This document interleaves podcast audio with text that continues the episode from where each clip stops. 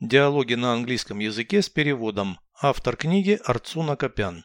Прослушайте весь диалог на английском языке. Dialogue 321. How many poems does your collection of poetry contain? There are hundreds of poems by various poets. That's a large volume. Were any of the poems used in songs? Yes, some songs are mentioned in the editor's comments. When were the books published? At different times. There are very rare copies. What is the oldest edition? The earliest publication date is 1799. Reading such books is a great pleasure. Переведите с русского на английский язык. Диалог 321. Dialogue 321. Сколько стихотворений содержит ваша коллекция поэзии? How many poems does your collection of poetry contain? Там сотни стихотворений разных поэтов. There are hundreds of poems by various poets. Это большой объем. That's a large volume.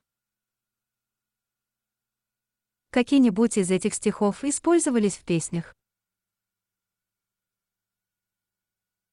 Were any of the poems used in songs? Да, некоторые песни упомянуты в комментариях редакторов. Yes, some songs are mentioned in the editor's comments. Когда эти книги были опубликованы? When were the books published? В разное время. At different times. Есть очень редкие экземпляры. There are very rare copies. Какое издание самое старое? What is the oldest edition? Самая ранняя дата публикации – 1799 год.